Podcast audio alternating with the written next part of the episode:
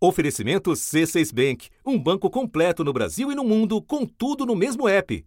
Abra sua conta. O Covid transformou o que já era conturbado num caos total. Os hospitais públicos e particulares estão completamente lotados. Aqui não temos mais para onde levar os pacientes para internar. A cada hora chega um paciente mais grave que o outro. Até os que achávamos que não era Covid, quando faz o exame, é. A situação é desesperadora. O relato desta médica dá concretude ao que os números estão dizendo sobre o estado do Rio de Janeiro. Uma semana atrás, a ocupação nos leitos de enfermaria exclusivos para a Covid-19 era de 40%.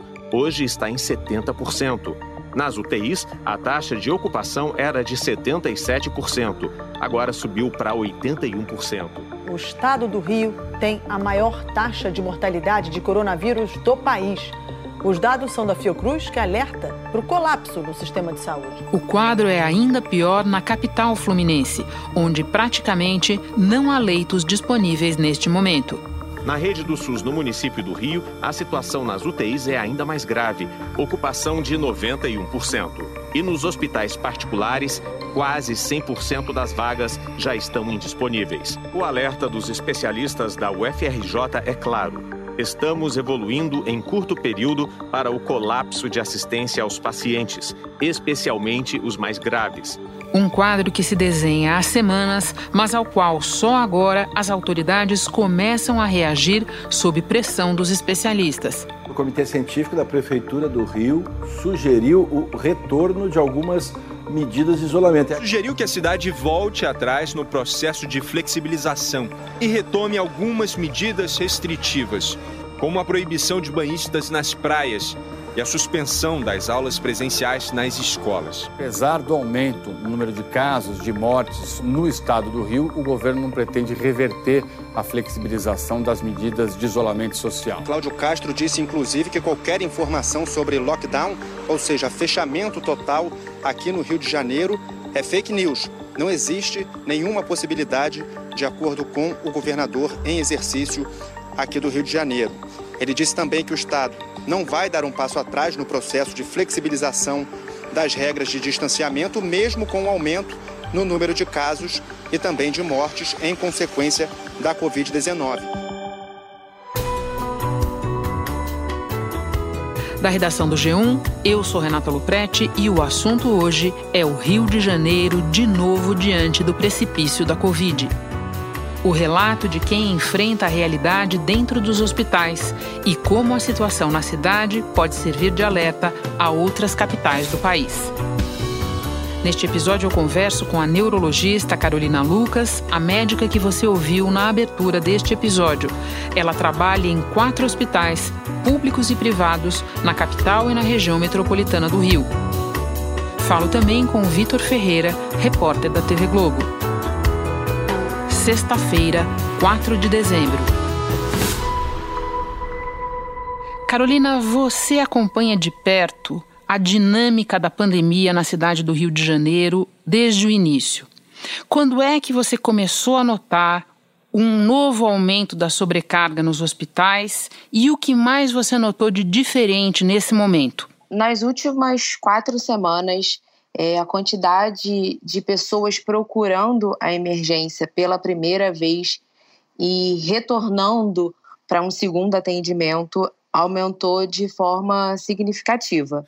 Foi o caso do companheiro do Hudson, que bateu na porta de cinco hospitais até ser atendido. Na tomografia, a médica deu a informação para ele que ele tinha 40% do pulmão, dos pulmões, tomado pela Covid. E ele não ficou internado.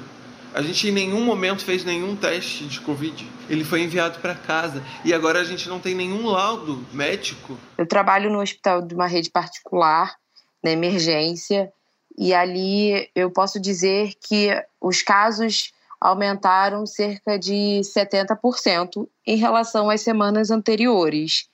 E o mais importante ressaltar é que o perfil desses pacientes que estão procurando emergência mudou. Não é mais como no início da pandemia, que, que eram aqueles pacientes idosos que tinham é, doenças é, pré-existentes, né, como hipertensão, diabetes, que a gente retratava como grupo de risco, né? Agora tem muito paciente jovem que procura atendimento por conta de piora nos sintomas. E desde o início desse ponto em que você localiza o novo agravamento e agora, como é que a coisa evoluiu? Como é que você está vendo os hospitais agora, neste momento em que a gente conversa? Eu acho que o mais importante é dizer que os leitos, tanto da rede pública quanto da rede particular, estão lotados. Quando um paciente tem alta é, ou acaba evoluindo para óbito, esses leitos não ficam mais de três horas sem ser ocupados. 456 pessoas com Covid-19 ou com suspeita da doença estão esperando por um leito. Dessas 456, 214 precisam de vaga em enfermaria e 242 pessoas aguardam um leito de UTI. Dez dias atrás, essa fila era quase 65% menor. E desde maio, essa espera não era tão longa. Inclusive, assim, o meu relato do, do último plantão é, retratou bem essa situação mesmo de piora. É, os pacientes chegando o tempo todo, é, e em sua maioria jovens. Entendo. Agora, você, num desabafo que publicou por esses dias em rede social, chegou a dizer que ousava concluir que a situação estava pior agora do que no primeiro pico da pandemia. E todo mundo sabe como foi o primeiro pico da pandemia no Rio de Janeiro. O que te leva a constatar que está pior agora ou que pode estar pior agora? É, a impressão que eu tenho é que as pessoas perderam o medo do, do Covid, de ficar doente, né, pelo Covid. Então, assim, a gente vê é, a quantidade de pessoas na rua a quantidade principalmente de jovens é, indo para bares, para festas, para shows e para praia. Apesar da situação estar se agravando novamente, aqui no Rio a vida social na cidade, sei lá, parece caminhar para o caminho oposto, viu? Na Barra da Tijuca, um evento no campo de golfe olímpico com ingressos esgotados lotou a pista em ambiente fechado. Baile lotado também em Caxias, na casa de shows Rei do Bacalhau e eles agem como se a gente não tivesse mais vivendo numa pandemia. E isso se reflete claramente nos hospitais. Em relação a, a tempo de espera em fila de atendimento, é, eu tenho amigos que trabalham também na, na rede pública, na emergência, que me falam que a, o tempo de espera dessas últimas semanas tem sido de 4, 5 horas. Pode explicar para nós, leigos, o que significam 4, 5 horas para um paciente que já chega ao hospital em condição difícil? Todo paciente que chega na emergência, eles são triados pela equipe da enfermagem. E aí, se, se o paciente estiver apresentando uma baixa saturação ou um sinal claro de insuficiência respiratória, esses pacientes são atendidos primeiro. Agora, tem outros que, os que inicialmente né, não apresentam esses sinais de alerta, ficam lá aguardando, infelizmente, durante esse tempo bem maior. Carolina, você disse há pouco ter a impressão de que as pessoas perderam o medo. E você lidou com a Covid não só como médica, mas como paciente também. Você teve a doença e num quadro sério. Pode nos contar o que ficou dessa experiência para você e o que você gostaria de transmitir às pessoas por causa disso? Eu tive o Covid agora no dia. Iniciei o quadro no, no dia 14 de outubro. Já iniciei o quadro é, razoável, não fiquei com sintomas leves em momento nenhum. E eu acabei internando no, no CTI no meu oitavo dia de sintoma. Eu acabei tendo que procurar emergência porque eu estava muito cansada, com muita falta de ar. E quando eu fui atendida, os médicos optaram por me colocar no CTI por conta desse desconforto respiratório. E eu fiquei cinco dias lá em, em uso de oxigênio e em observação. É, e aí, agora já tem né, mais ou menos uns 45 dias depois disso. E eu continuo com sequela. Eu ainda tô ficando bastante cansada. É, para subir escada, andar um pouco mais rápido, eu ainda canso bastante. Tenho feito, inclusive, em casa é, fisioterapia respiratória para tentar melhorar, né, essa sequela pulmonar que ficou. E assim, o recado que eu tenho dado para as pessoas é para as pessoas não perderem o medo do, da, de ficarem doentes, né, de, dessa doença, porque o vírus ele não escolhe quem ele vai deixar grave e quem vai ficar bem. A gente chegou num ponto que praticamente não existe mais grupo de risco. Qualquer pessoa que contrai a doença pode ficar grave a qualquer momento e acabar falecendo. O estudo revela que 13 mil óbitos foram provocados diretamente pela Covid. Além de um salto nos últimos meses nas mortes provocadas por câncer, infartos, AVCs e diabetes. O que, segundo a Fiocruz, comprova que a Covid afetou também o funcionamento da rede de atenção básica, responsável por acompanhar pacientes crônicos dessas doenças. Carolina, o estado do Rio de Janeiro vive uma modalidade particularmente letal da pandemia. Em agosto, um estudo mostrou que se o Rio fosse um país, ele teria a segunda maior taxa de mortalidade por Covid do mundo.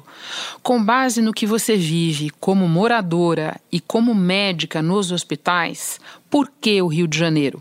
No início, a maioria das pessoas realmente é, obedeceu essas orientações e estavam ficando dentro de casa. Mas aí chegou num ponto, até por conta da flexibilização mesmo, em que isso não pôde mais ser necessário. As pessoas tinham que voltar a trabalhar, até porque as pessoas precisavam voltar a ganhar dinheiro, né, para poder sustentar suas famílias. E, e o Rio de Janeiro, as pessoas têm esse costume mesmo, né, de ir para praia, e final de semana, ah, saiu da praia, vai para um barzinho, e aí encontra os amigos numa festa, num show. E parece que, como agora, mais ou menos em agosto, setembro, os casos realmente deram uma, uma caída, eu acho que as pessoas relaxaram, achavam que já tinha passado né, o pior momento e que aquilo que a gente viveu no início não retornaria. E aí voltaram a viver a vida como se tivesse tudo normal. Só que não. Só que não, exatamente. Carolina, muito obrigada por nos dedicar um pouco do teu tempo tão concorrido. Bom trabalho para você em segurança. Obrigada, Renata, muito obrigada. Hora de conversar com o repórter Vitor Ferreira. Vitor, segundo especialistas, o Rio de Janeiro vive uma espécie de crônica da ressurgência anunciada. E nós queremos entender anunciada por quê. Explica para nós o que aconteceu a partir do momento em que a prefeitura liberou a volta de casas de show, música ao vivo em bares e restaurantes, permitiu banho de mar e tudo mais. Quando o Rio de Janeiro autorizou a reabertura de bares lá em julho, logo no primeiro dia teve uma aglomeração enorme. A Rua Dias Ferreira, que fica no Leblon, um bairro, o bairro mais caro do Rio de Janeiro e do Brasil, ficou fechada pelo número de pessoas que estavam lá em pé. Sem máscara, sem distanciamento, sem noção. No elegante bairro do Leblon, regras de ouro sem valor. Vamos viver e ser feliz. A venda de bebidas alcoólicas foi além do horário permitido e pior, vários vídeos circularam com pessoas ironizando a pandemia, fazendo chacota do não uso de máscara. As calçadas ficaram lotadas de gente bebendo e conversando em grupo até mais tarde. Hoje é dia 2 de julho, primeiro dia da liberação dos bares do Rio de Janeiro. Olha quanta gente de máscara. Fazendo o distanciamento, cada um na sua mesa. Cada, tá tudo tranquilo, tudo tranquilo. Desde aquele momento, o clima na cidade vem mudando. As praias vêm ficando lotadas desde então. Em abril, maio, até que as praias ficavam vazias. Eu vinha trabalhar, é, passava pela orla ali, não tinha ninguém na praia. Mas de alguns meses para cá, até antes de outubro, sempre que sai um sol, faz sol, é uma lotação máxima na praia. Poucas pessoas usando máscara, muita gente aglomerada.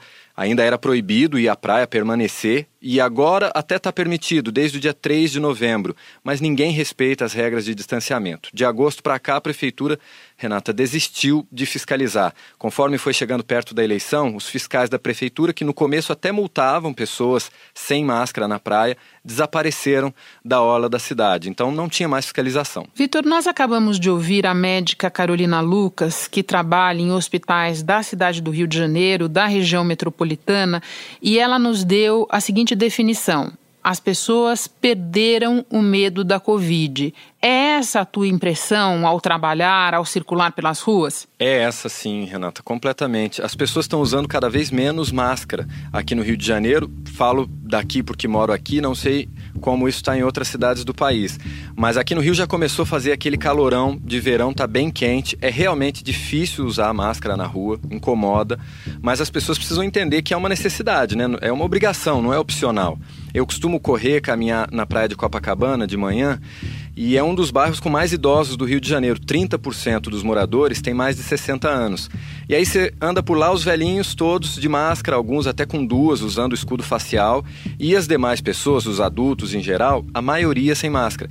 É triste, porque é uma falta de empatia, de cuidado com os mais velhos. Eu não uso máscara só para me proteger, eu uso, sobretudo, para proteger os outros, os mais vulneráveis à Covid-19. Nós acabamos de ter o relato da Carolina do ponto de vista de quem trabalha trabalha no hospital, em hospitais, no plural, no caso dela.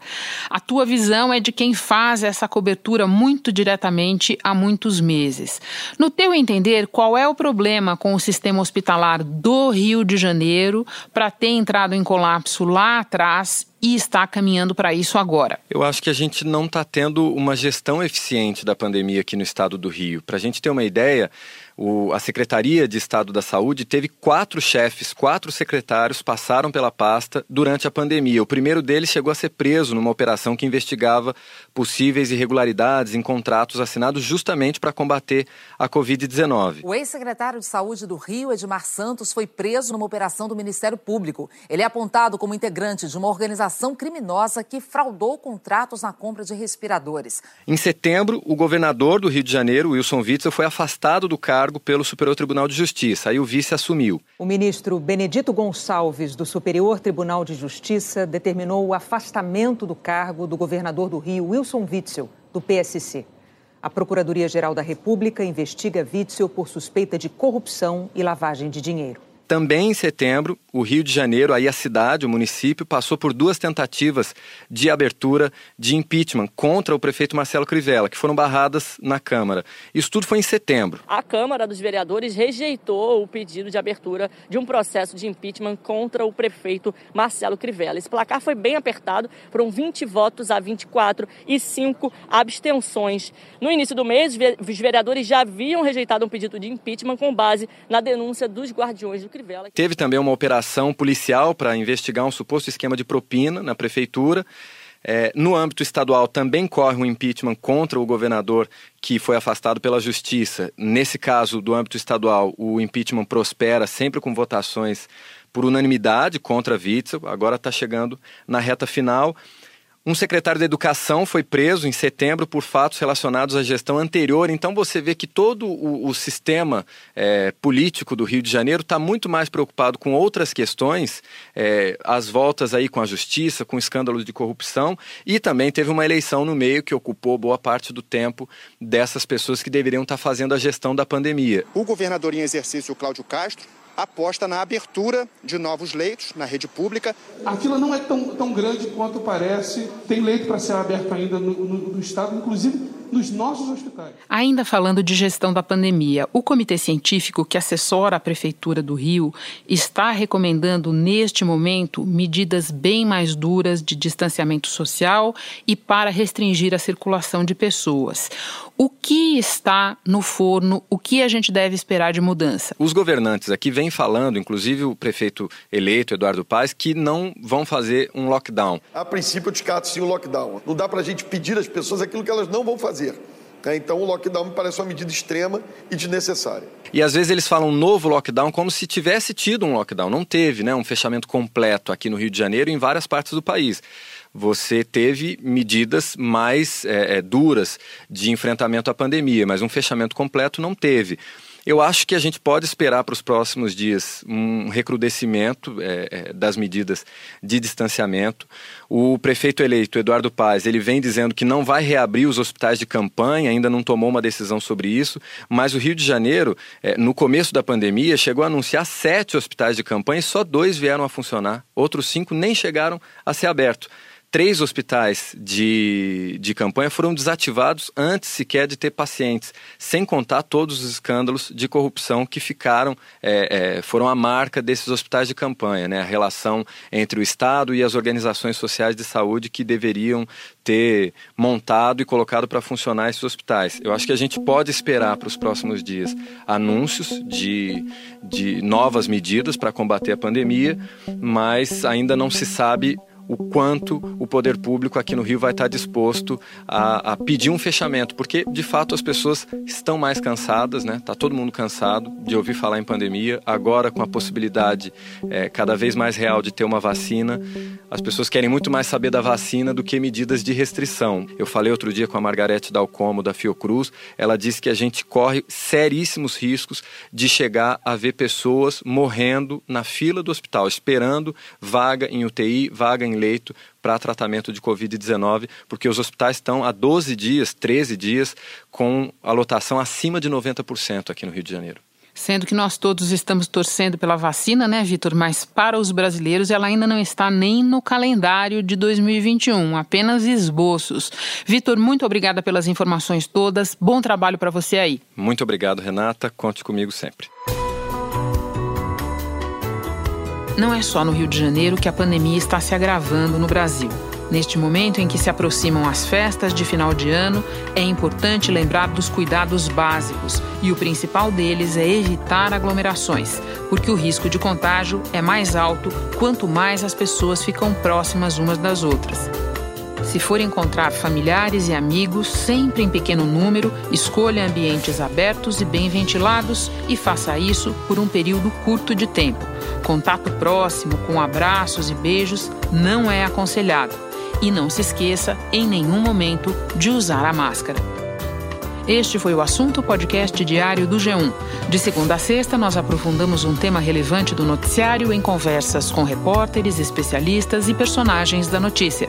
O assunto está disponível no G1 e também no Google Podcasts, Apple Podcasts, Spotify, Castbox, Deezer, na Amazon Music. Nas plataformas digitais de áudio, dá para seguir a gente e assim não perder nenhum episódio. Comigo na equipe do podcast estão Mônica Mariotti, Isabel Seta, Jéssica Rocha, Luiz Felipe Silva, Tiago Kazuroski, Giovanni Reginato e Renata Bittar. Nesta semana colaborou também Vitor Muniz. Eu sou Renata Loprete e fico por aqui. Até o próximo assunto.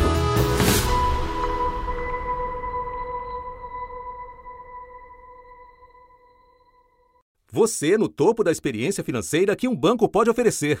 Escolha um banco completo no Brasil e em qualquer lugar do mundo. Abra sua conta no C6 Bank.